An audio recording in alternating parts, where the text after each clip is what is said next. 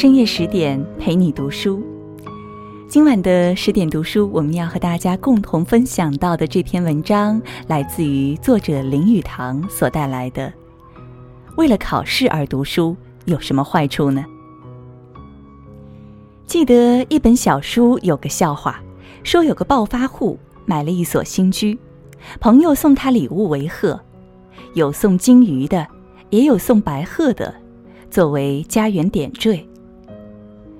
过了几天，这位土豪见他的朋友，谢他送礼的好意，说：“你送来那对金鱼颜色很好看，可是吃起来其味平平。”又对送鹤的朋友说：“这种野禽清炖总是有点腥气，还是红烧为妙。”焚琴煮鹤是古已有之，但是尝金鱼肉却是异想天开。我无以明之，故名之为恶性吃鱼。恶性读书等于恶性吃金鱼，而其起因是源于恶性考试。考试本来有其用处，譬如公司雇佣人员修理机器，自必考验其技术；文官录用也必考验其学历，这自不必说。但是为考试而读书，变成了。恶性读书。听说台湾留美的教育专家非常多，考试名目非常繁，分组非常细，计分非常精，配合非常密。有这么多的教育专家这样用心研究，才造成今日这样上下配合、无微不至的考试制度，成为教育制度的中心。有这样无与伦比的考试制度，才有今日无与伦比的恶性读书。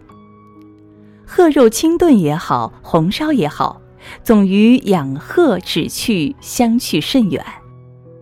那么那些主鹤专家所谓何事呢？恶性考试艺术就是主鹤艺术。可惜被主的是我们男女青年。所以我于心不甘，想要说几句良心话。主贺艺术也有精通、富有经验的专家，但是我都不感兴趣，因为这是与养鹤情趣完全相反的。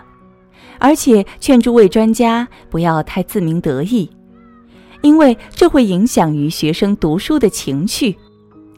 有这种恶性考试，必然生出恶性读书。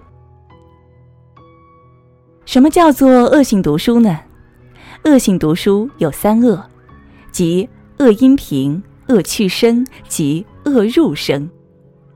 凡恶性读书、恶性考试、恶性教学、恶性出题，必有两大前提。第一前提最重要是恶趣声。凡是书都可恶，而凡学生必定恶读书。绝不会有学生好读书一回事，学生必定是恨书本，不强迫不读，不督责不读，不考试不读，而根本不会读，不想读，这是第一大前提。所以，教师对学生的态度是严阵以待，要盘查，要纠结，要故意非难，要集思防弊，其中便成为师生对峙的形式，略与集思与走私之阵势相同。教师若肯实时检查、日日盘究，即可使这些本来憎恶读书的学生不得不好好呆读，而得优良的成绩。这样的学校就是优良的学校，这样的教师就是优良的教师。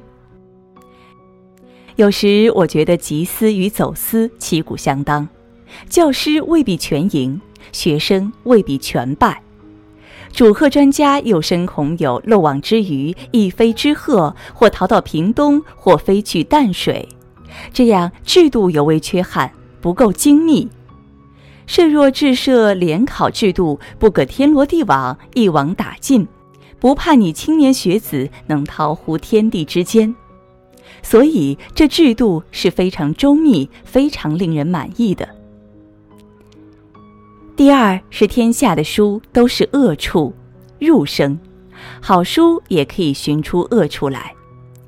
这一点非常重要，是考试制度之基础。天下的杰作都是精彩处，也有欠精彩处。比例不到处，议论平常处，无关紧要处。能抓到这些无关重要处、恶劣无聊处，就可以做考试的题目。于是，考试的技术日益精良，而成为恶性出题。据中外教育家的经验，天下的学问可考的是名物年月，不可考的意会而不可言传的领悟。譬如中国小姐、世界小姐，可考的是腰围尺寸。不可考的是不可琢磨的声音相貌，考试学问也是一样。比方你要学生赏识《清明上河图》是可以的，要考你的欣赏是没有法子的。但是教师自可另想办法。考试《清明上河图》人物的数目，骡车几辆，马匹多少？假定《清明上河图》人物是三千八百七十五，马匹是一百三十五，大船是四艘，风筝是两个，这就有法可考了。假定学生真的能够这样硬念硬记下去，便可说是考试优等，他就是好学生。在这图上要依捉迷藏的用意，点出这图上极难找东西这题目，非常便利考试。愈能压倒学生，愈可证明教师高明。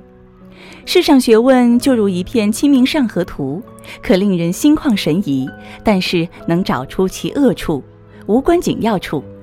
拷问学生，教师的责任就完了。